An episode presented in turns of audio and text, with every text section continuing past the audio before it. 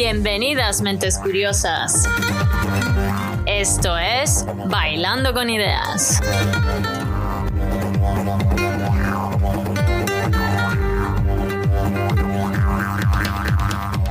Desde Australia con vosotros, la doctora Carmen Salvador. Os invito a escuchar un cóctel de entrevistas mixto con científicos, mentes fascinantes, emprendedores y corazones valientes.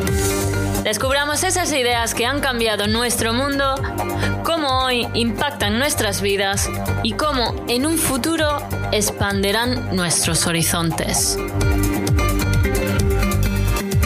Bueno, al lío que el tiempo se pasa y la vida no espera.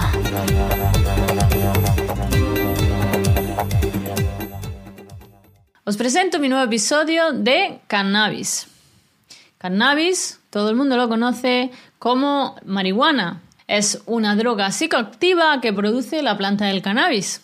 Es originaria de Asia Central y el subcontinente indio. La planta de cannabis se ha utilizado como droga con fines recreativos, religiosos y en diversas medicinas tradicionales durante hace siglos. La Organización de las Naciones Unidas dice que el cannabis es la sustancia ilícita más utilizada en el mundo. La regulación legal del cannabis es diferente en cada país y existen tanto como detractores como defensores de su despenalización. Aquí se halla una defensora, sobre todo de su uso medicinal, por los motivos que se tratarán en este podcast. También defiendo su uso recreativo, ya que creo que cada uno con su cuerpo puede hacer lo que uno quiera, ya que todos somos responsables de las decisiones que tomamos. Y eso sí, siempre y cuando esa libertad sea tomada con moderación y sabiendo que nuestro cuerpo ha de ser un templo al cual debemos de cuidar de forma sabia. Pero bueno, esto no es más que mi humilde opinión. Así pues, os invito a escuchar este episodio con el doctor Manuel Guzmán Pastor. Manuel es doctor en ciencias biológicas por la Universidad Complutense de Madrid, o UCM. Desde el 2005 es catedrático de bioquímica y biología molecular en la UCM. Realizó diversas estancias postdoctorales en muchos países, en Holanda, en Reino Unido y en Estados Unidos. Su investigación se centra principalmente en el área de la neurología y más concretamente en el estudio del mecanismo de acción del cannabis en el cerebro. Dicha investigación ha dado lugar a 170 publicaciones científicas, seis patentes internacionales sobre posibles nuevas aplicaciones terapéuticas en neurología y oncología, durante los casi 25 años que lleva estudiando los cannabinoides, ha dirigido 22 tesis doctorales. Yo tuve la suerte de ser su alumna en dicha facultad donde él trabaja.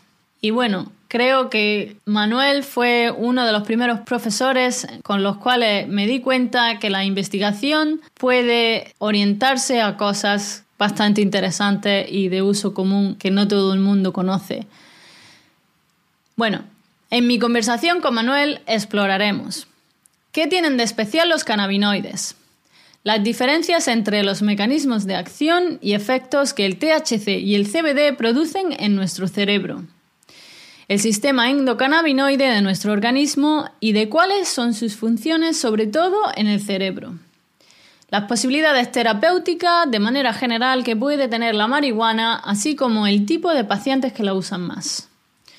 Exploraremos el papel neuroprotector que el cannabis puede tener para ralentizar o inhibir la progresión de enfermedades degenerativas, las cuales van a incrementar mucho en la sociedad con el envejecimiento de la población.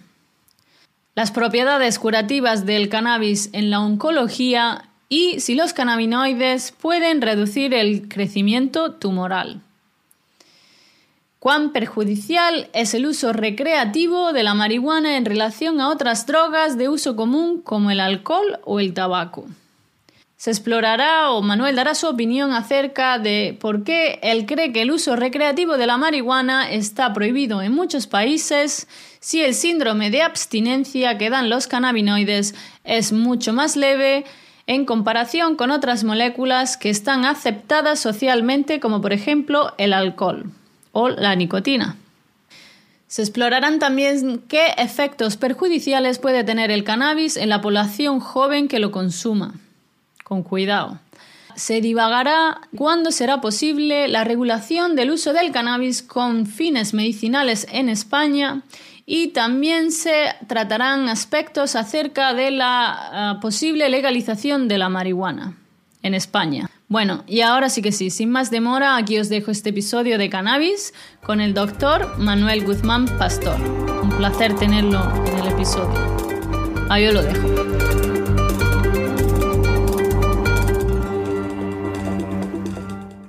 Bienvenido, doctor Manuel Guzmán Pastor, a Bailando con Ideas, catedrático de Bioquímica y Biología Molecular en la Universidad Complutense de Madrid.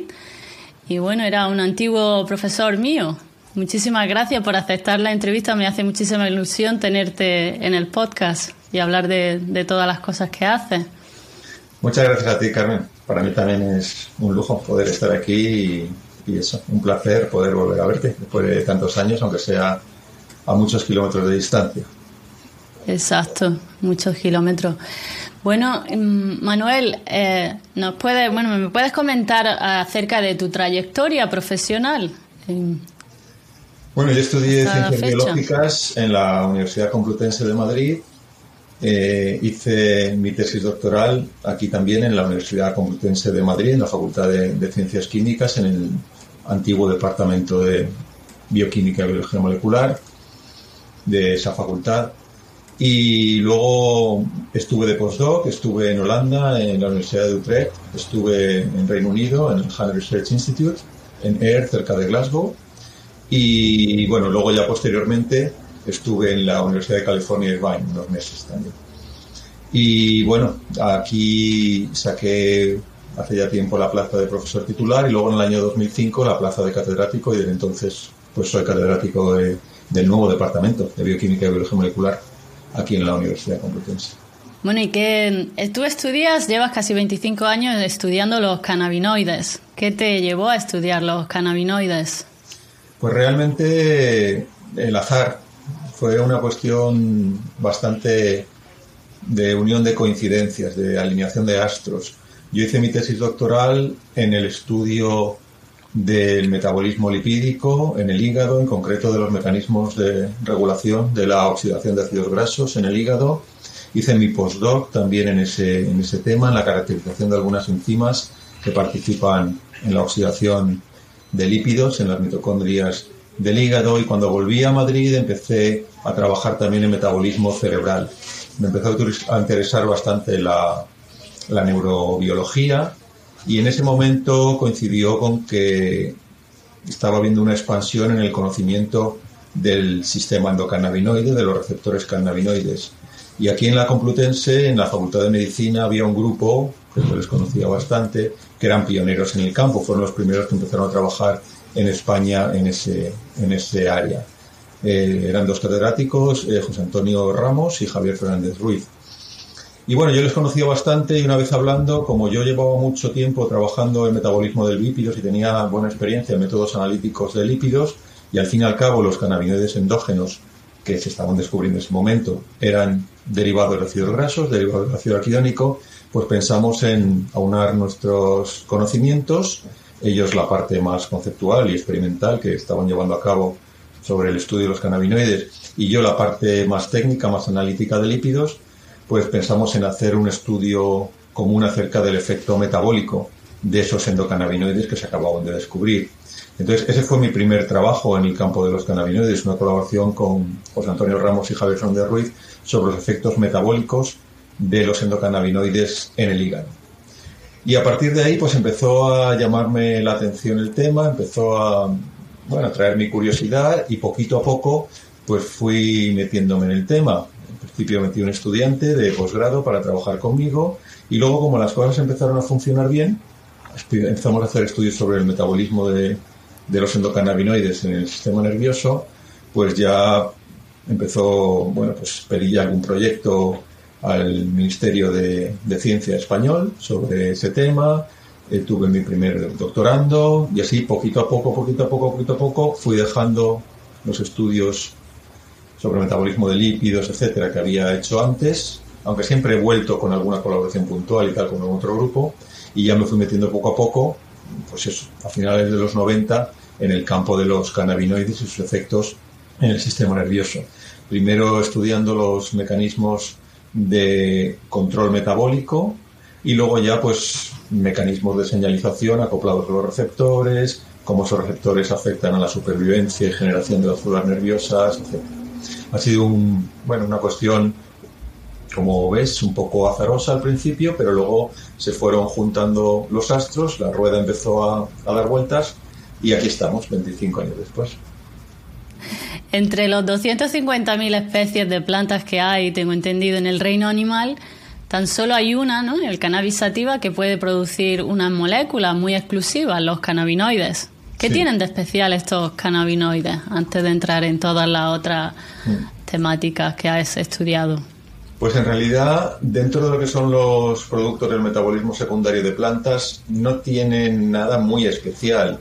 Las plantas producen, como sabes, muchos, muchas moléculas para defenderse de, los predadores, para defenderse de los cambios bruscos de presión eh, hídrica, de osmolaridad, de temperatura, etcétera. Las plantas, a ver, no tienen sistema nervioso como nosotros, no tienen eh, sistema músculo-esquelético, no pueden huir de los predadores, no pueden cambiar de entorno. Y las plantas lo que tienen es un repertorio clínico brutal, derivado del metabolismo secundario. Muchas de las cosas que nosotros hacemos con otros sistemas orgánicos más especializados, ellas las tienen que hacer con productos químicos. Y por ejemplo, muchas plantas producen polifenoles o moléculas antioxidantes, moléculas también que atrapan radicales libres, moléculas que captan la luz ultravioleta y así protegen, por ejemplo, a su DNA de daño. Y los cannabinoides en el fondo son unas moléculas más que produce esta planta cannabisativa cuya función biológica se piensa que es esta, es precisamente proteger a su genoma de daños producidos por las especies reactivas de oxígeno, por la luz ultravioleta, etcétera, y salvaguardar, por tanto, el material genético. La planta lo utiliza para eso, como otras plantas utilizan otros compuestos parecidos. Pero da la casualidad de que los cannabinoides cuando entra en nuestro organismo, o en el de cualquier animal, porque sabemos, al menos vertebrado, porque sabemos que el sistema está muy conservado, pues se unen específicamente a unos receptores, los receptores cannabinoides, por eso se llaman así, que están situados en nuestro cerebro y en muchos otros órganos de nuestro organismo, que biológicamente unen moléculas endógenas, los endocannabinoides, pero mira tú qué casualidad, pues entre esas 250.000 plantas que hay en el mundo, hay una que produce unas moléculas que se unen también a esos receptores y por tanto imitan la acción de los cannabinoides endógenos. Los cannabinoides endógenos, por ejemplo, alivian el dolor, es una respuesta endógena frente al dolor, pues los cannabinoides de la planta, por mimetismo molecular con los cannabinoides endógenos, nos quitan el dolor. Los cannabinoides endógenos nos hacen tener más apetito cuando necesitamos ingerir alimento, pues los cannabinoides de la planta, simplemente imitando molecularmente y viendo los mismos receptores que los cannabinoides endógenos, nos hacen también tener una mayor ingesta. En fin, de esas cuestiones que ocurren en, el, en la biosfera porque hay tantísimos millones de moléculas que algunas se parecen, aunque tengan funciones biológicas tan dispares y orígenes biológicos tan dispares. Uno es la planta cannabisativa y otro es nosotros, por ejemplo, Homo sapiens. Pero en algún momento dado, pues cannabisativa ha entrado en contacto con Homo sapiens y ha sido evidente que una planta, que una molécula de cannabisativa, pues interaccionaba con algún sistema receptor nuestro y eso es lo que ha dado lugar también al descubrimiento del sistema endocannabinoide. Igual que en el café existe la cafeína y la cafeína tiene una acción farmacológica sobre nuestro organismo, Igual que en la planta del tabaco existe la nicotina, que tiene una acción farmacológica sobre nuestro organismo, igual que en la ayahuasca existe la dimethiltryptamina, que tiene una acción fisiológica sobre nuestro organismo, pues en el cannabis existen los cannabinoides que tienen una acción farmacológica sobre nuestro organismo. Algunos productos de plantas se unen a nuestros receptores y en concreto esto es lo que pasa con el cannabis. Sí, me parecía muy interesante hacer esta entrevista porque a pesar que obviamente la, el cannabis, la marihuana y todo lo conoce todo el mundo, eh, no todo el mundo sabe que nuestro cuerpo tiene un sistema endocannabinoide ¿no? y que, que lo produce de forma endógena. Entonces, bueno, quería, quería dar luz, ¿no? más luz o, o comunicarlo en, en este podcast. ¿no? De forma general, el sistema endocannabinoide que nosotros tenemos, ¿cuáles son sus las funciones en nuestro organismo, sobre todo en el cerebro? Ya han mencionado algunas, pero... Sí, el sistema endocannabinoide es un sistema muy conservado en la evolución, como muchos otros sistemas de neurotransmisión y neuromodulación. Al menos todos los vertebrados tenemos ortólogos bien definidos de los receptores cannabinoides y de las enzimas que metabolizan los endocannabinoides. Se asume que el sistema endocannabinoide apareció en la evolución al menos hace 550 millones de años y probablemente antes, al menos en algunos aspectos, en algunos invertebrados más antiguos. Entonces es un sistema que cumple funciones biológicas muy bien determinadas y muy ya asentadas a lo largo de la, de la evolución. Sus principales funciones biológicas, yo te diría, por resumir, que son, en primer lugar, el control del dolor. Es una de las respuestas endógenas frente al dolor más evidentes que tenemos en nuestro organismo. En segundo lugar, el control de los procesos de cognición y memoria. Es uno de los sistemas endógenos más claramente implicados en cómo fijamos memorias, cómo eliminamos memorias, cómo reprocesamos memorias, cómo recuperamos memorias, etcétera. En tercer lugar, el control del estado de ánimo y de procesos como el estrés, la ansiedad, el miedo, etcétera, es uno de los principales efectos también de, de los cannabinoides cuando se utilizan recreativamente. La gente fuma marihuana o consume marihuana pues para sentirse más tranquilo, más relajado, para reírse, para quitarse el estrés, quitarse el insomnio, etcétera. Tiene una gran parte de los efectos del cannabis y, por tanto, una de las grandes funciones del sistema endógeno es controlar nuestro estado de ánimo y procesos que influyen en nuestra, en nuestra salud mental. También el control de la ingesta y del metabolismo es un proceso importante. Los cannabinoides favorecen la ingesta, aumentan el apetito, aumentan el valor hedónico, es decir, el placer de los alimentos, el placer por, por comer, disminuyen la sensación de saciedad, favorecen los procesos de biosíntesis y almacenamiento, el anabolismo, a expensas de los procesos de degradación, el catabolismo. Y bueno, luego hay otras funciones que están menos establecidas, el control, por ejemplo, de los procesos eh, de inflamación en el cerebro, bueno, también en la periferia, pero probablemente en el cerebro, la defensa inmune del cerebro, el control motor es otro de las funciones también que se están estudiando más, aunque hay neurotransmisores como la dopamina que tienen una función más prioritaria, pero los cannabinoides también afectan a la actividad motora y a la coordinación motora, etc. Bueno, yo creo que esas son las principales funciones del sistema endógeno por tanto los principales efectos que nosotros notamos cuando ingerimos cannabinoides, claro, porque no hacen más que, como digo, imitar la acción de los compuestos endógenos. Sí, me llama la atención el, el, hecho de que te da bastante apetito, ¿no? Cuando, por ejemplo... Sí, son las conocidas manchis, ¿no? Cuando, sí. pues cuando ingieres marihuana, pues tienes ganas de comer. En realidad es una mezcla de aumento de apetito, aumento del valor hedónico de los alimentos, es decir, del placer por, por comer, y una disminución también de la sensación de saciedad. Puedes comer más sin, sin saciarte. Es una mezcla de los tres procesos, pero en conjunto sí, un aumento de la ingesta. Bueno, em, el THC, ¿no? Es el tetrahidro delta, creo que era delta 9 tetrahidrocannabinol, es el principal componente activo del cannabis. Mm. Pero también sabemos que esta planta tiene otros componentes activos. Creo que incluso 150 o no sé exactamente el número. Otro ejemplo de compuesto activo muy conocido es el CBD, cannabidiol, ¿no? Si no me equivoco. sí. Eh, el cannabis medicinal he oído que se compone principalmente de CBD.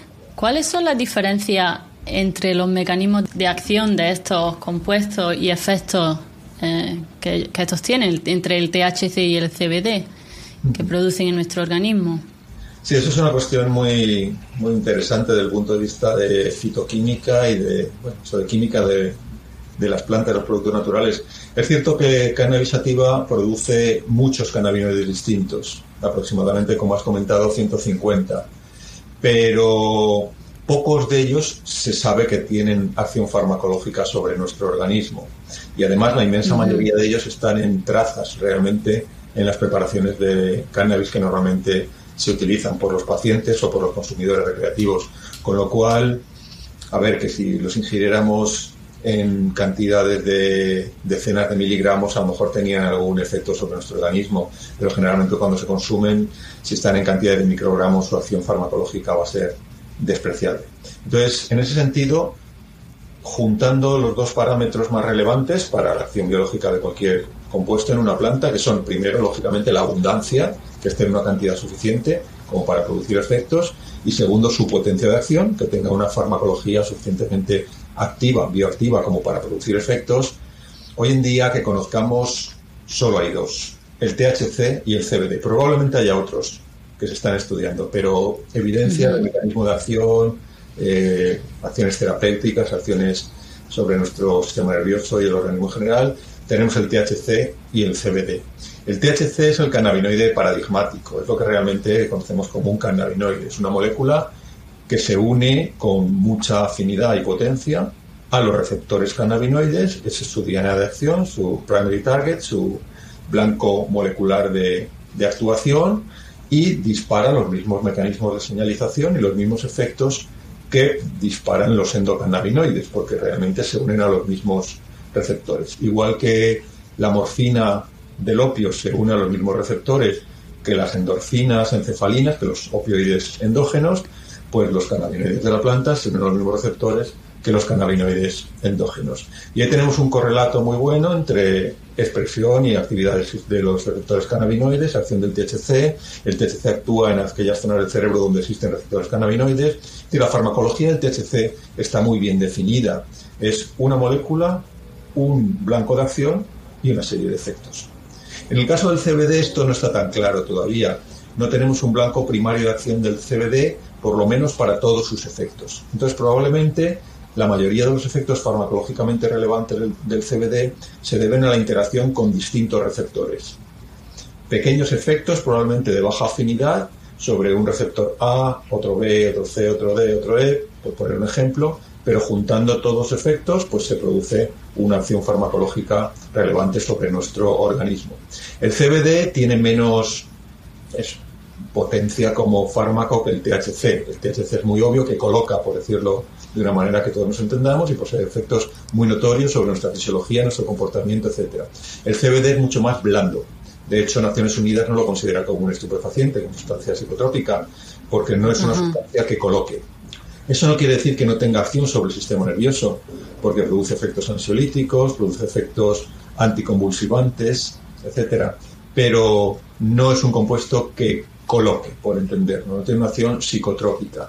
Entonces el CBD se ha extendido muchísimo por eso, porque es mucho más fácil de comercializar, no está sujeto a todas las restricciones del THC y hoy en día, como probablemente sepas, existen centenares de empresas en todo el mundo que venden CBD por Internet prometiendo milagros en muchos casos. Y eso yo creo que es falso y hay que advertir a los consumidores. Una cosa es que el CBD pueda tener efectos ansiolíticos, puede tener efectos anticonvulsivantes, puede tener efectos antiinflamatorios, etcétera. Pero de que sea la panacea universal, la poción mágica de los cuentos de Asterix, la que preparaba el, el druida pues no, obviamente dista mucho. Entonces el CBD tiene algunas acciones farmacológicas, pero no nos engañemos. En el cannabis el principal agente farmacológico sobre nuestro organismo es el THC. Otra cosa es que el cannabis medicinal, como comentabas, está balanceado generalmente entre THC y CBD, porque el CBD suele atenuar los efectos psicoactivos, el colocón por entendernos, que produce el THC. Entonces, generalmente, si tú ingieres una cierta cantidad de THC junto con CBD, lo toleras mejor que si ingieres THC sin CBD. Entonces, el gran valor del CBD en las preparaciones medicinales del cannabis no solo radica en que tenga algunas propiedades terapéuticas que las puede tener, sino sobre todo que hace más tolerable el THC, que hace que el THC sea mejor eh, utilizado y mejor tolerado por los, por los pacientes. Y por eso las preparaciones de cannabis medicinal suelen estar balanceadas entre THC y CBD, mientras que las preparaciones de cannabis recreativo tienen mucho THC y poco CBD, porque lo que se busca, lo que se busca precisamente es colocarte. Mientras que en el cannabis medicinal, generalmente los pacientes, bueno, a lo mejor pueden buscar colocarse moderadamente, pero normalmente quieren continuar con su vida normal, con su trabajo, con su actividad mm, diaria, etcétera, y por eso prefieren no colocarse mucho y sí ver paliados pues algunos síntomas de sus enfermedades, pues como el dolor, eh, las náuseas en el caso del cáncer, eh, las convulsiones en el caso de epilepsias, etcétera. El uso recreativo normalmente va encaminado a pasárselo bien por entendernos y es perfectamente respetable, por supuesto, mientras que el final va encaminado generalmente a paliar síntomas concretos de enfermedades concretas. ¿Hay un balance ya establecido entre la concentración que se administra para el uso de medicinal entre CBD y THC? O imagino que cada persona le, afectará de manera mm. diferente también. ¿o? Todavía no tenemos un conocimiento muy claro del tema. Los ensayos clínicos en ese respecto, que se han llevado a cabo con mezclas de THC y CBD, se han hecho casi todos con el Sativex, con el Laviximos, que es el medicamento que está aprobado hoy en día por muchas agencias del medicamento y que contiene una cantidad equimolecular entre THC y CBD, es decir, un ratio 1-1. Entonces lo que sabemos realmente lo sabemos a partir del, del Sativex, pero por ejemplo estudios clínicos serios por ejemplo, con una relación 1-5 de THC-CBD o 5-1, por poner la inversa, por dar un ejemplo de THC-CBD, no existen. Existen pequeños estudios observacionales con distintos mm, ratios, pero estudios serios en fase 2 o sobre todo en fase 3 solo existen con THC-CBD 1-1. Entonces, normalmente los enfermos lo que hacen es ajustar los, los ratios de una manera empírica, de una manera experimental van probando y cuando llegan a uno que parece que funciona bien, pues se quedan con ese. Pero conocimiento científico solo tenemos del cociente 1-1, por desgracia, porque probablemente, bueno, y eso empíricamente se sabe, y hay estudios pequeños sobre el tema. Para algunas indicaciones es mejor tener mucho CBD y poco THC, y para otras indicaciones es mejor tener mucho THC y poco CBD. Pero hasta ahora, conocimiento científico, solo podemos agarrar al 1-1 de esa evidencia.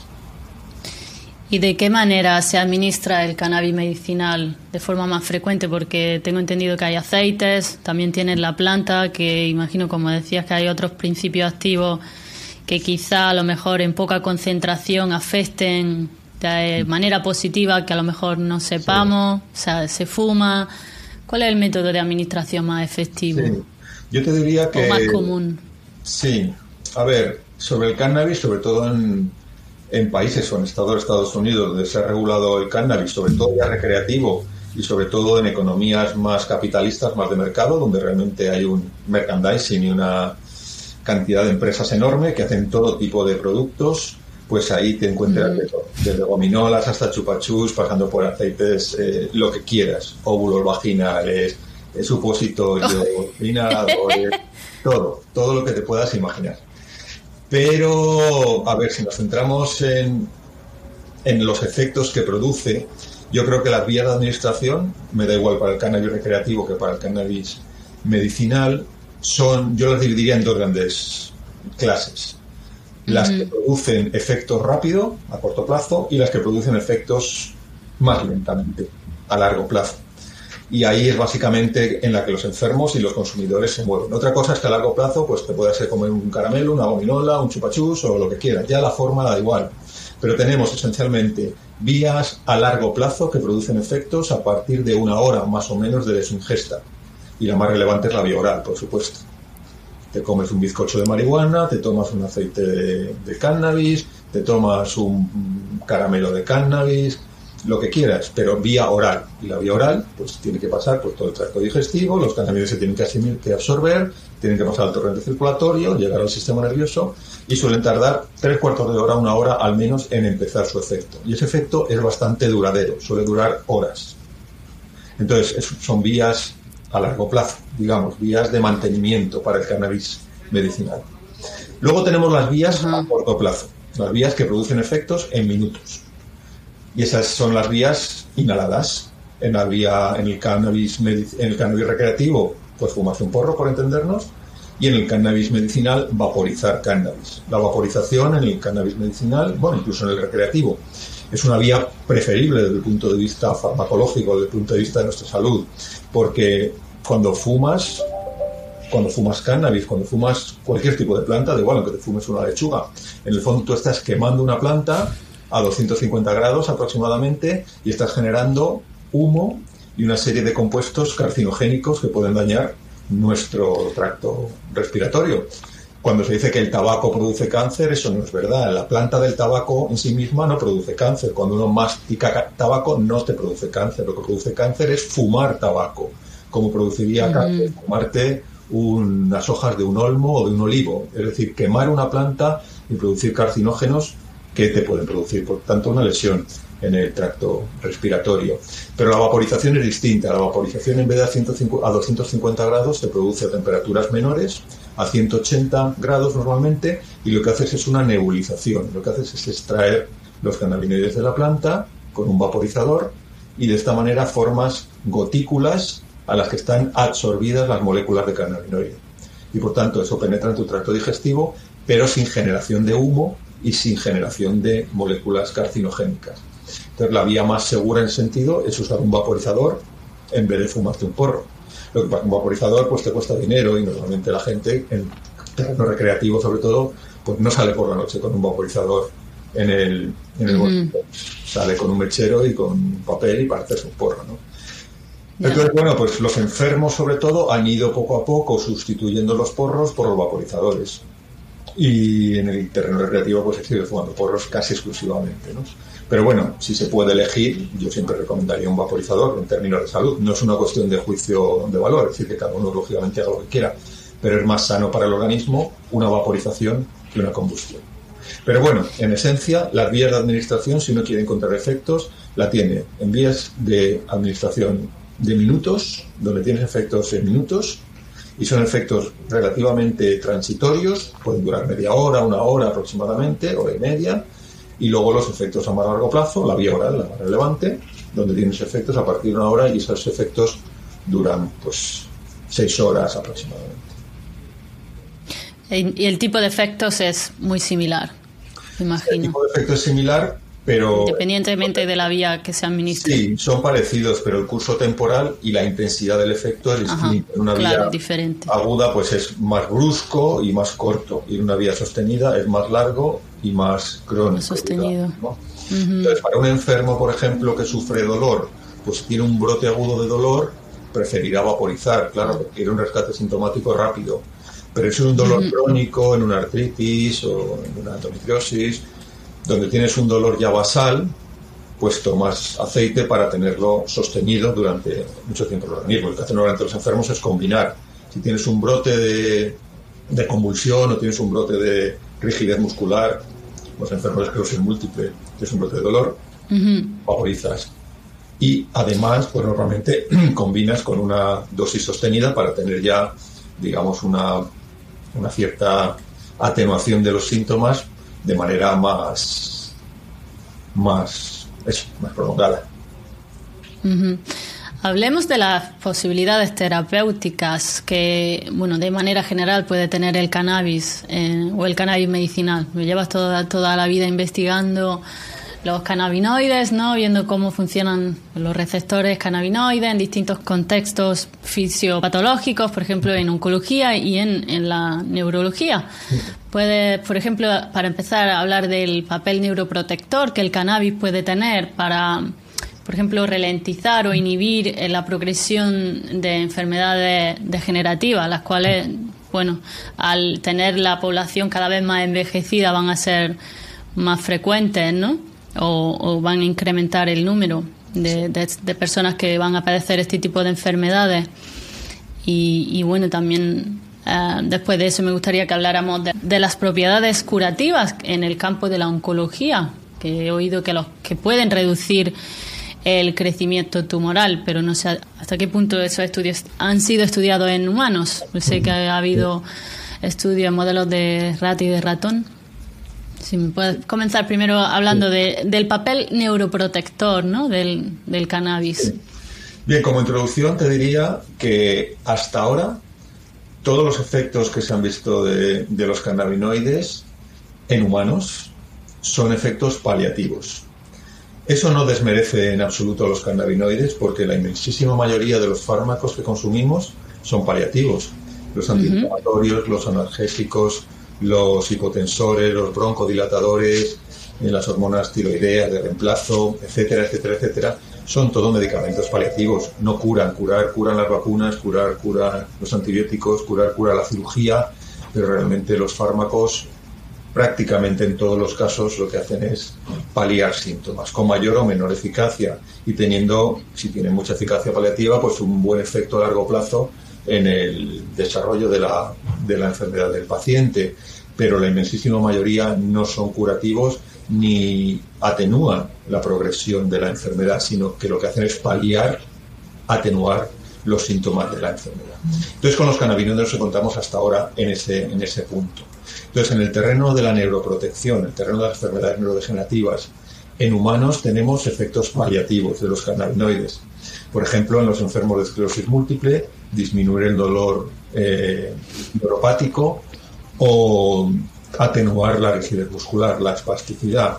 En enfermos con epilepsias, inhibir las convulsiones. Pero los efectos neuroprotectores de los cannabinoides hasta ahora solo se han descrito en modelos animales.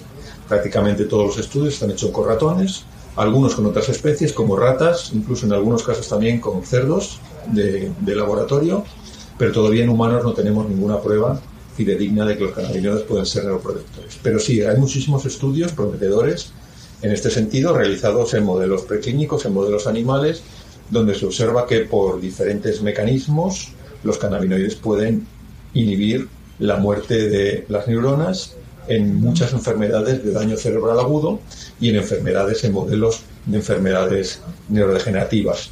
Existen varios mecanismos que están propuestos para eso. Por ejemplo, los cannabinoides pueden inhibir los procesos de sobreactivación microglial, los procesos de producción de moléculas que dañan a las neuronas cuando la inflamación en el cerebro sobrepasa unos límites, cuando está sobreactivada la inflamación en el cerebro por una sobrereactividad de las células de microglía, que son como los macrófagos que existen en nuestro cerebro. Los cannabinoides también pueden inhibir la señalización de agentes oxidantes, como el óxido nítrico, o agentes, eh, especies reactivas de oxígeno en las neuronas y con eso evitar el daño oxidativo de las neuronas.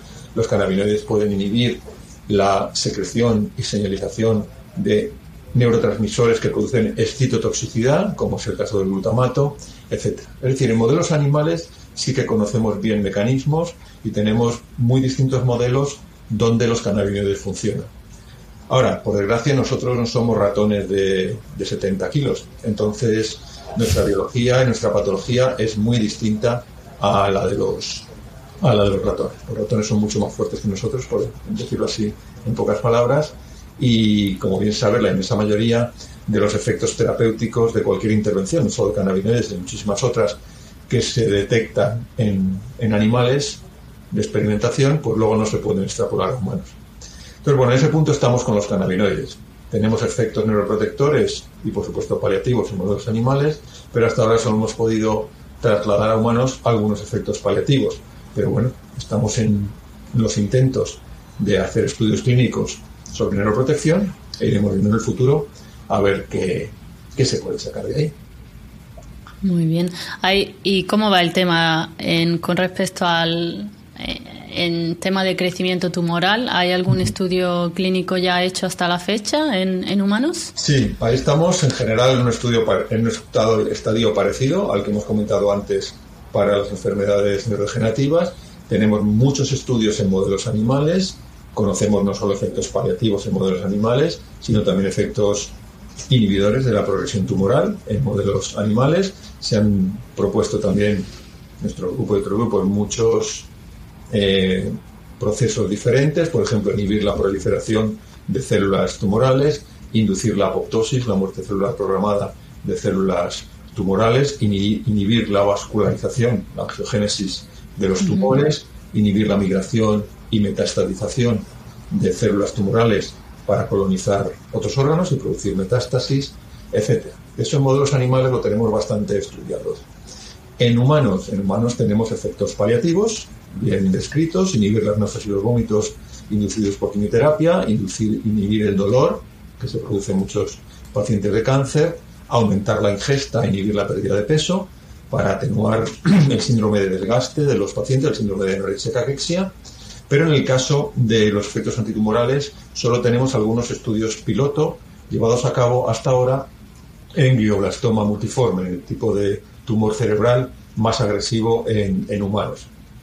Hay dos mm. estudios piloto llevados a cabo hasta ahora, uno con THC y otro con THC y CBD. Y el primero era un estudio muy pequeño, con solo nueve pacientes, con lo cual, no aunque había signos de que en algunos pacientes había habido una disminución del tamaño tumoral y un aumento de la supervivencia, al ser una corte muy pequeña, no se pudieron extraer inferencias, digamos, estadísticas.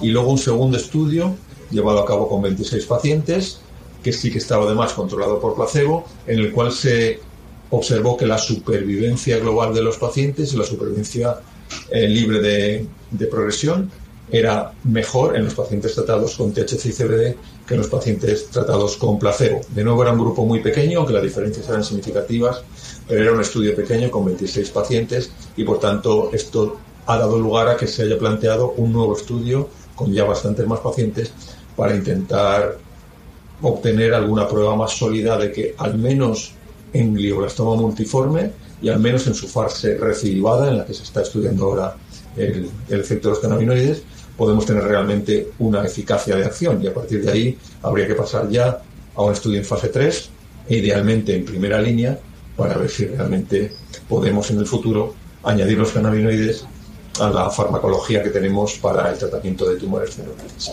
Esto va despacio, pero bueno, estamos en ello y esperemos que en los próximos cuatro o cinco años podamos tener una respuesta definitiva a si los cannabinoides pueden ser agentes antitumorales, al menos en los tumores con los que estamos trabajando ahora en ensayos clínicos, que son los tumores cerebrales primarios, los.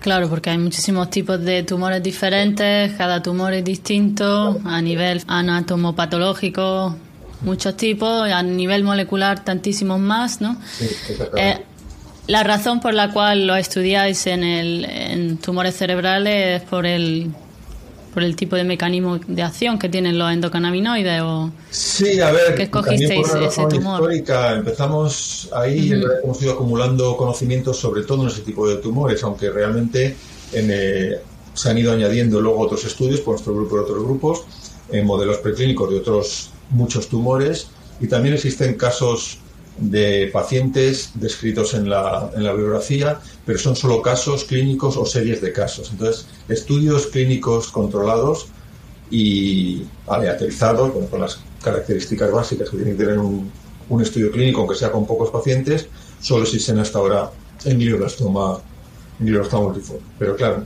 nadie pretende obtener un medicamento, una quimioterapia, por ejemplo, que sirva para todos los tumores. Realmente cada tumor es bien diferente, como dices, aunque algunos comparten algunas características básicas de las células tumorales, en cuanto a proliferación, supervivencia, geogénesis, eh, mecanismos de senescencia, etcétera. Pero bueno, muy pocas terapias dirigidas son válidas para más de un tipo de tumor o para pocos tumores. Entonces no podemos ser tan ilusos como para pensar que con los cannabinoides vamos a tener una panacea para muchos tipos de tumores. No, si tenemos un efecto, será un efecto moderado, eso somos conscientes, probablemente un efecto sinérgico con otras terapias, pero precisamente es por ahí por donde van las terapias para las enfermedades más agresivas que tenemos hoy en día en nuestro entorno y sobre todo para tumores eh, multiclonales que tienen un origen en distintas mutaciones y que acumulan células de muy distinto tipo, con muy distintos tipos de alteraciones. Entonces es lógico que tumores de ese estilo, como los tumores de páncreas, los tumores de pulmón más agresivos, los tumores hepáticos más agresivos o los tumores cerebrales más agresivos, pues haya que tratarlos desde distintos puntos de vista. Los receptores cannabinoides se expresan sobre todo en el cerebro y por eso desde el principio pensamos que precisamente serían los tumores cerebrales en donde habría mayor cantidad de receptores cannabinoides y donde tendríamos más posibilidades de, de éxito desde el punto de vista primero experimental y luego en humanos. Y bueno, pues por eso hemos desarrollado sobre todo la línea de los glioblastomas, pero eso no quiere decir que no haya tumores de otro tipo donde podamos tener también. Que pueda también, claro, ser efectiva. ¿Por qué crees que, que, por ejemplo, Manuel, el uso recreativo de la marihuana está prohibido en muchísimos países? Si, por ejemplo, el síndrome de abstinencia que dan los cannabinoides es mucho más leve en comparación con otras moléculas que tienen una composición lipídica como creo que el alcohol, ¿no? Y, que están socialmente bastante aceptadas. ¿Por qué es, es esa disparidad? Las hipótesis más plausibles por cómo fue todo el proceso de, ilegalización del cannabis en los años 20 y 30, empezando en Estados Unidos, luego continuando por los países del entorno hasta llegar a las convenciones sobre sustancias estupefacientes de Naciones Unidas en los años 60, donde se estigmatizó el cannabis y se metió en las listas más, más restrictivas. Bueno, creo que todos sabemos que todo eso no fue esencialmente por una cuestión de salud pública, sino más por cuestiones económicas, políticas, raciales. El cannabis se identificó desde el principio en Estados Unidos con la droga de, de, razas que no eran de etnias que no eran las favoritas, digamos, para el establishment. Eh, negros, básicamente, hispanos y asiáticos. Entonces, en esa época también había bastante guerra de mafias entre los distintos controladores de, las distintas drogas, del tabaco, del alcohol, de, del opio, del cannabis, etcétera. Y bueno, pues por una conjunción de factores triunfaron las dos drogas, digamos, de mayor peso económico y de mayor asociación con la raza blanca, que eran el alcohol y el tabaco, y perdieron las drogas que tenían menos poderío económico en las mafias y que política y socialmente eran peor vistas por los dirigentes blancos y en concreto el cannabis. Entonces eso hizo que en el año 37 comenzara ya de forma seria y, rotunda la legalización del cannabis, tanto en sus usos recreativos como en sus usos medicinales en Estados Unidos, y a partir de ahí todos los países de la órbita occidental siguieron al, al gran hermano, a Estados Unidos, y en el año 61 Naciones Unidas ya incluyó el cannabis y sus principios activos en la lista más restrictiva de sustancias que tienen efectos nocivos sobre la salud, que tienen un alto poder de adicción y que no tienen valor terapéutico. Eso obviamente no se sustentaba en cuestiones científicas, en estudios científicos, lo cual quiere decir que el cannabis tenga sus efectos secundarios y que, sobre todo en los adolescentes, pueda producir algunos problemas de salud mental, pero de luego mucho más graves los produce el alcohol o mucho más graves los produce otras sustancias que están hoy en día mejor aceptadas en farmacología, como son los opioides, los psicoestimulantes o las benzodiazepinas, por decir ejemplos. Entonces, bueno, pues fue una conjunción de factores que hizo que hoy en día vivamos en un mundo en el cual tenemos dos drogas legales y otras drogas ilegales, pero podríamos perfectamente imaginar otro mundo en el cual tuviéramos otras drogas legales y el alcohol y el tabaco y o el tabaco fueran ilegales. Y bueno, pues no creo que estuviéramos ni mejor ni peor, antes estuviéramos mejor, no lo sé. Pero bueno, que fue una cuestión de, coincidencias eh, sociopolítico-económicas más que cuestiones de salud pública exacto, pero claro, no todo el mundo lo ve así por el hecho de estar simplemente prohibida, está una droga que está bastante estigmatizada, ¿no? Y, y bueno, está bien hablar con expertos que sepan los efectos y, cuáles son los beneficios también, incluso, ¿no? En pacientes de diferentes tipos. Sí, a ver, está claro que cualquier sustancia que tenga una acción farmacológica generalmente tenga actividad biológica sobre nuestro organismo, va a tener una serie de efectos y al final, para un fármaco, por una sustancia recreativa, pues hay un balance entre efectos buscados, efectos terapéuticos en el terreno medicinal, y efectos no deseados, efectos secundarios o adversos en el terreno medicinal. Y al final ese balance entre lo que buscas y lo que no buscas, pues cuanto más inclinado esté hacia el plato de lo que buscas, pues mejor. Pero si un paciente tolera bien el cannabis y tiene una buena respuesta en cuanto a efectividad, pues por supuesto ese paciente es ideal para la utilización del cannabis. Pero si un paciente no tiene efectos terapéuticos cuando consume cannabinoides y o no tiene una buena tolerabilidad, pues ese paciente es mejor que no tome cannabis y que tome otras cosas.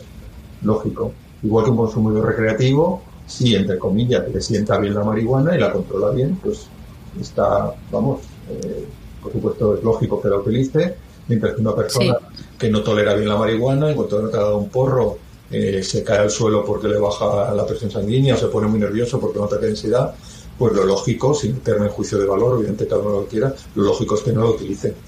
Entonces, igual que hay gente que tolera bien el alcohol y gente que se pone fatal con el alcohol, o se pone súper agresivo o lo que sea, pues hay gente que tolera mejor el cannabis y gente que tolera peor el cannabis. Hay gente que, que toma cannabis y se lo pasa bien y se ríe y duerme bien y, se relaja, etcétera, y gente que el cannabis pues no le sienta tan bien y le da un poco de ansiedad, le da un poco de fobia, etcétera. Bueno, pues ahí entra la lógica. Pues no utilices, si te sienta bien, úsalo y si no te sienta bien, no lo utilices. Lo mismo que con un medicamento. Si el medicamento está funcionando bien, pues utilízalo. Si el medicamento no está funcionando bien porque no tenga efectividad y o porque no tenga buena seguridad, porque no lo toleres bien, pues no lo utilices. O te da reacción alérgica o de cualquier tipo, claro. De, lo que sea, claro, sí. Y es como todo, ¿no? El uso y no el abuso de las cosas. Eh, hasta el agua, ¿no? Si bebemos demasiada agua, también nos podemos deshidratar. Pues, Deshidratar, sí. Sí, por un exceso de emoción. Eh, está claro que todo tiene su contexto de utilización. La dosis, ya lo dijo Paracelso, ah, claro. y el contexto en general, está claro. Todo lo que se dice, la glucosa es mala, la sal es mala, el colesterol es malo, no, tú lo sabes bien. La glucosa es necesaria para la vida, la sal es necesaria para la vida, el colesterol es necesario para la vida, etcétera. Lo que es malo es el abuso.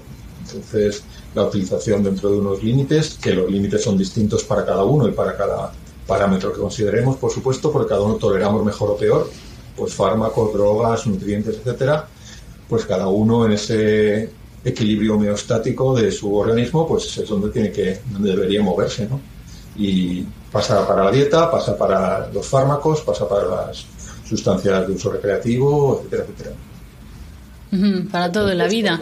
¿Cuáles son esos efectos secundarios si se abusa del uso del cannabis?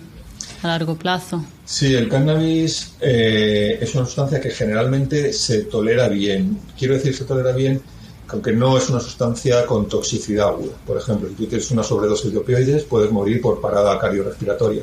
Pero eso no te va a pasar nunca con un, con un cannabinoide, porque no existen receptores cannabinoides localizados en los centros de control de la contracción del diafragma y la contracción del, corazón pues con un cannabinoide puedes tener una taquicardia secundaria asociada a una hipotensión, pero no vas a tener un fallo cardiorrespiratorio como puedes tener con un opioide con un psicoestimulante.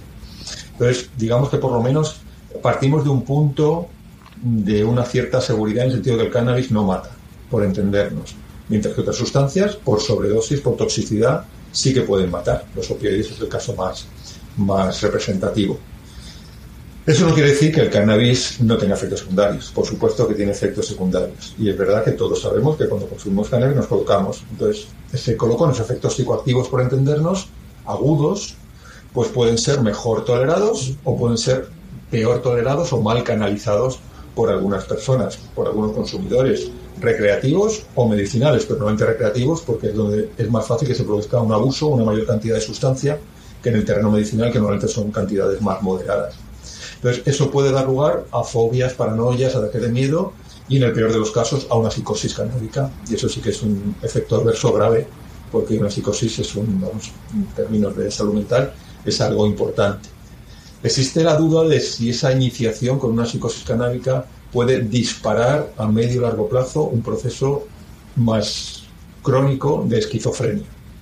Y ahí existen muchísimos estudios que no son del todo concluyentes, pero en general sí que nos dicen que el cannabis en la adolescencia es un factor de riesgo para sufrir psicosis y esquizofrenia en, periodos adultos, mientras que esa relación en adultos es muy débil y prácticamente inexistente. Hay adultos que pueden tener psicosis, pero rara vez el inicio del cannabis, sobre todo con un consumo responsable adulto, con dosis más moderadas, da lugar a procesos psicóticos o esquizoides en edad adulta.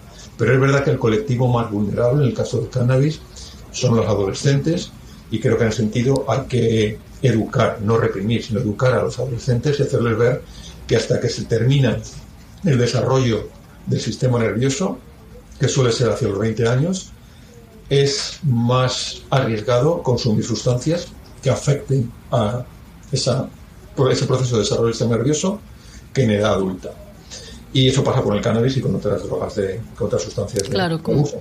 Entonces, en general, los efectos secundarios están más restringidos a la adolescencia, los efectos sobre salud mental, lo cual no quiere decir que en adultos no, no existan. Y esos efectos son sobre todo relacionados con los procesos de psicosis y esquizofrenia. En adolescentes también se han descrito algunos procesos de síndrome motivacional, algunos casos de depresión, etcétera, pero esa relación está menos establecida o la frecuencia, la incidencia es, es menor. Pero sí que en general yo llamaría la atención sobre el proceso de desarrollo del sistema nervioso que tiene lugar hasta el final de la adolescencia y en ese sentido yo sí que recomendaría, es una simple recomendación a la gente más joven que se esperen, que se esperen a pasar a una edad donde es más seguro el consumo de cannabis y de otras sustancias.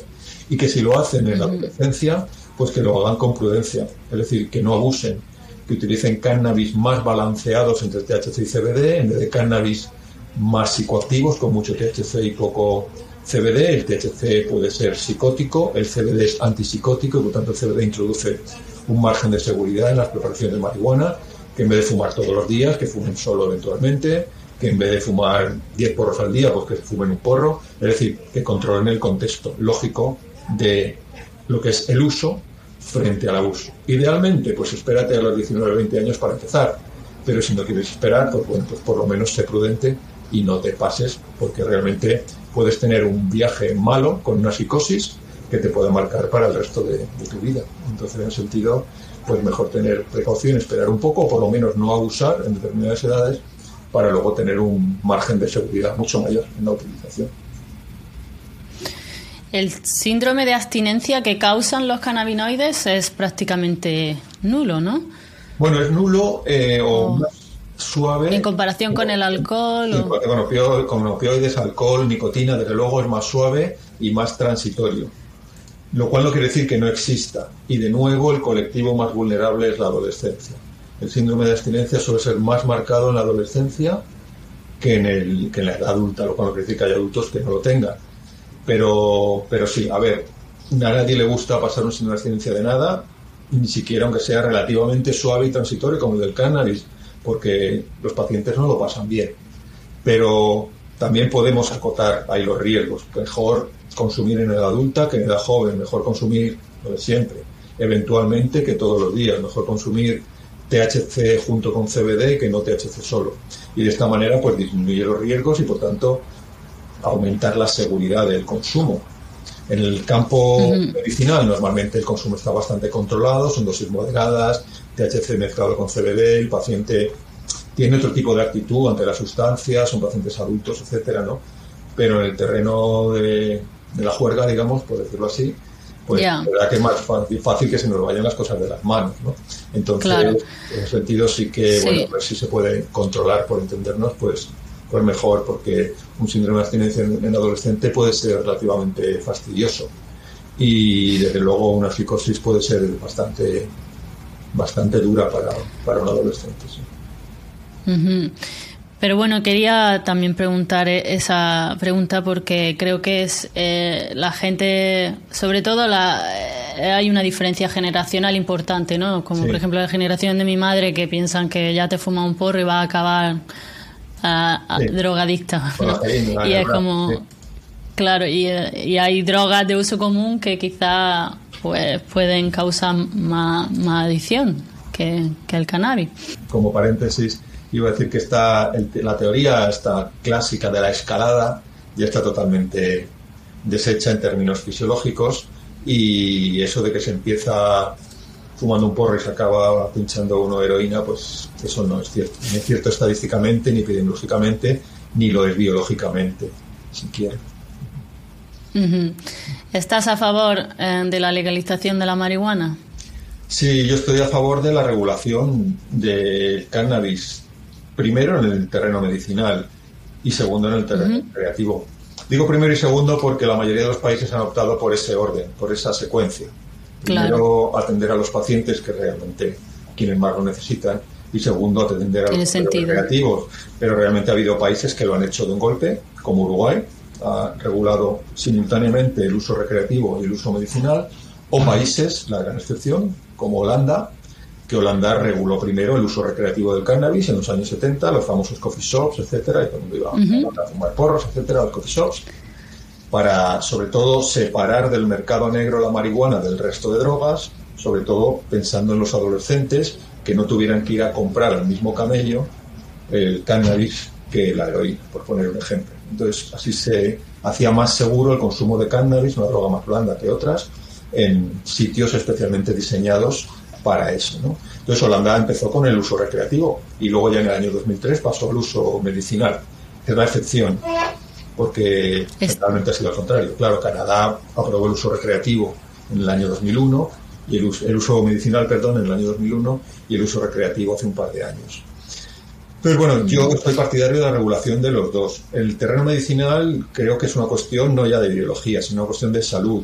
Cualquier enfermo tiene derecho a acceder a los a las terapias que le resulten más beneficiosas y el cannabis es beneficioso para muchos enfermos crónicos.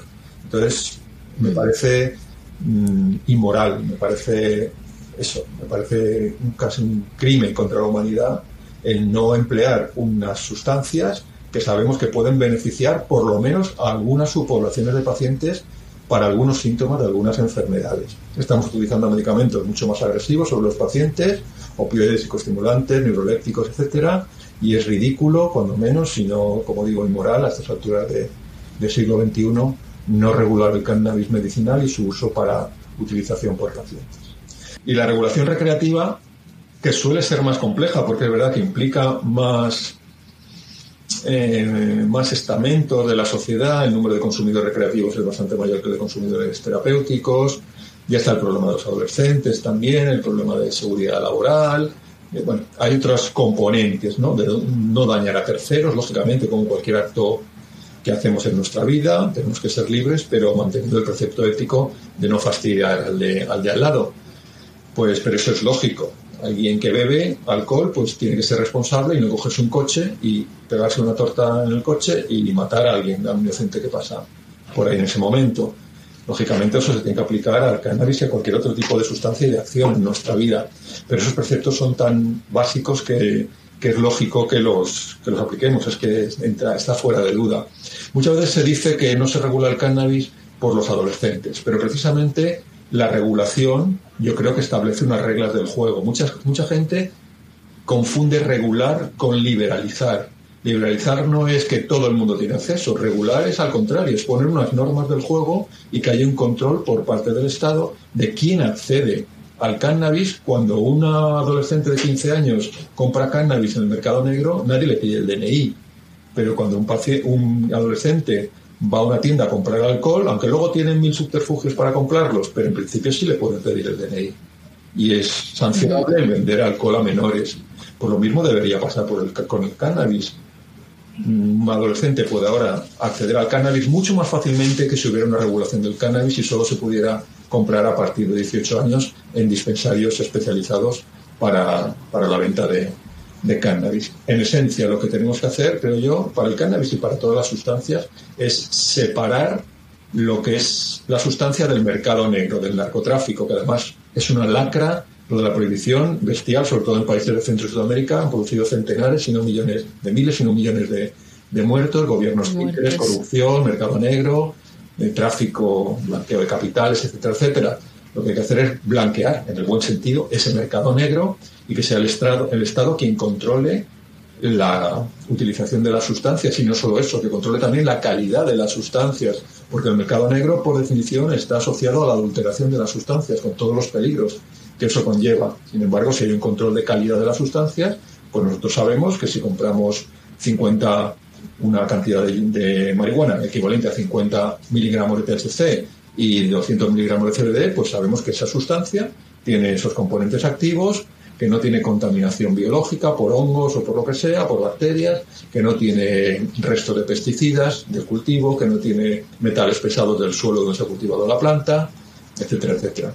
Entonces creo que la regulación no es libre, eh, barra libre para todos, sino que es establecer unas normas lógicas de consumo y de protección al consumidor o al paciente para que las sustancias que se utilizan se utilicen con información, con una buena transparencia en los efectos positivos y negativos que pueden producir, una buena calidad de la sustancia y luego ya que los ciudadanos libres y responsables elijamos lo que, lo que queremos hacer, siempre, como decía, bajo el precepto ético básico de no dañar a tercero. A los 18 años votamos, a los 18 años vamos a la cárcel, podemos ir a la cárcel, a los 18 años podemos emanciparnos, a los 18 años podemos trabajar. ¿Por qué no podemos a los 18 años consumir cannabis? ¿Y en, en, España el uso medicinal no está todavía legalizado? No, en España no existe una regulación medicinal todavía, se está discutiendo ahora con nuestros diputados.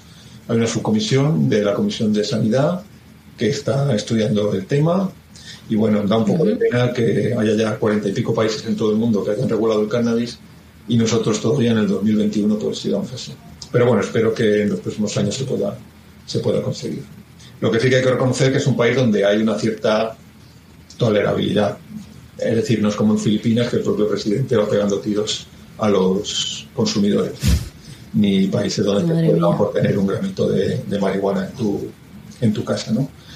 Cierto que en España, si quieres, te buscas la vida, por entendernos, ¿no? Para el consumo recreativo y para el consumo medicinal, pero eso sin duda no es el escenario, es un escenario muy hipócrita y no es el escenario ideal, sigue siendo el mercado negro el que controla las normas y sigue sin haber un control de sustancias y la gente, sobre todo los enfermos, no saben lo que están tomando, o sea, están tomando más THC, más CBD, no saben si están tomando una planta o una preparación que tenga contaminantes, etcétera. Entonces es muy triste, eso sigue así. Pero esperemos que cambie. Al menos para el medicinal, los próximos Sí, yo espero que cambie el tema, ese tema, porque vaya, en, mi caso mi padre tuvo cáncer, ya, ya murió, y, y sí, me hubiera gustado poder haber ofrecido ese tipo de, de terapia, ¿no? De, para paliar el dolor, pero claro, si no tienes los recursos a lo mejor no puedes administrarlo, si tienes que ir en el mercado negro o, sin poder hacerlo de una manera adecuada. ¿Te gustaría, Manuel, decir algo antes de terminar a la gente que te esté escuchando? Bueno, como resumen de un poco de lo que hemos hablado, el cannabis es una planta muy interesante porque tiene una molécula que, que impacta de forma significativa sobre nuestro organismo. Y esto da lugar, bueno, pues a la utilización recreativa desde se calcula al menos 5.000, 6.000 años a la utilización médica, a la utilización rituales. Eh, tiene una larga historia etnobotánica, por decirlo así, eh, de utilización. Eso da lugar a, bueno, pues a la aparición de una sustancia que tiene un uso recreativo bastante extendido en nuestro entorno, que produce efectos muy placenteros cuando se utiliza bien y que tiene también propiedades medicinales altamente interesantes. El THC además no actúa por arte de magia, impacta sobre un sistema biológico endógeno, que es un sistema de comunicación, pues igual que tenemos la insulina, el glucagón, la adrenalina, eh, la acetilcolina, la dopamina, tenemos muchos mediadores químicos en nuestro organismo, pues tenemos también los endocannabinoides. Bueno, que es un campo de estudio que abarca muchísimas facetas, desde la política hasta la economía, la sociología, la biología, la fisiología, la medicina, etcétera y bueno, pues en ese sentido creo que es bastante gratificante eh, no ya el uso del cannabis, sino su estudio. Y esperemos que en los próximos años, pues la gente que estamos trabajando en esto consigamos unos mejores marcos reguladores para los pacientes y para los consumidores recreativos y en el terreno de los pacientes, que es, bueno, yo estoy más metido, lógicamente, por mi formación, pues conseguir que los pacientes puedan tener mejor calidad de vida y una vida más digna, al fin y al cabo, por la utilización racional de, de preparados de esta. Pues muchísimas gracias, Manuel, doctor Manuel Guzmán Pastor, catedrático de Bioquímica y Biología ah, Molecular en la Universidad Complutense de Madrid. Que bueno, recuerdo, siempre hay profesores que, que, le marcan a uno y, y Manuel para mí fue uno de ellos, porque vi que bueno, creo que eres un gran comunicador. Ah, ya lo acabas de demostrar otra vez y, y, aparte también fue una experiencia positiva, ¿no? Ver que hay temas de investigación tan apasionantes y me llamó muchísimo la atención todos los estudios que tú haces. Así que muchísimas gracias, Manuel, de nuevo por, por esta charla, por haberte visto de nuevo. Muchas gracias a ti, Carmen, por, bueno, por permitirme participar en tu programa, por tus palabras. Que, las agradezco un montón, de corazón. Y bueno, pues por la sorpresa de poder verte tantos años después y ver que realmente pues, te va bien en la vida y, y bueno, que se te ve se te ve contenta y feliz. Así que eso es lo que realmente importa. Bueno, y esto ha sido hasta hoy. Espero que hayáis disfrutado de la conversación y lo hayáis pasado estupendamente bien. Si os ha gustado la entrevista, podéis compartirla con aquellos que penséis que la puedan disfrutar. Si queréis ponerle cara a estas voces, podéis ver la entrevista en YouTube o YouTube e ir a mi página web www.bailandoconideas.com para poder obtener más información, notas del podcast o recibir las novedades de los últimos episodios. También me podéis escuchar en Spotify, en Evox o seguirme en las redes sociales como en Instagram en Bailando con Ideas, Twitter, Carmen-S-P o en Facebook en Bailando con Ideas Podcast. Ahora sí que sí, me despido mentes curiosas. Hasta la próxima y mientras tanto, dejemos al mundo correr. Pero recuerda que el tiempo se pasa y la vida no espera.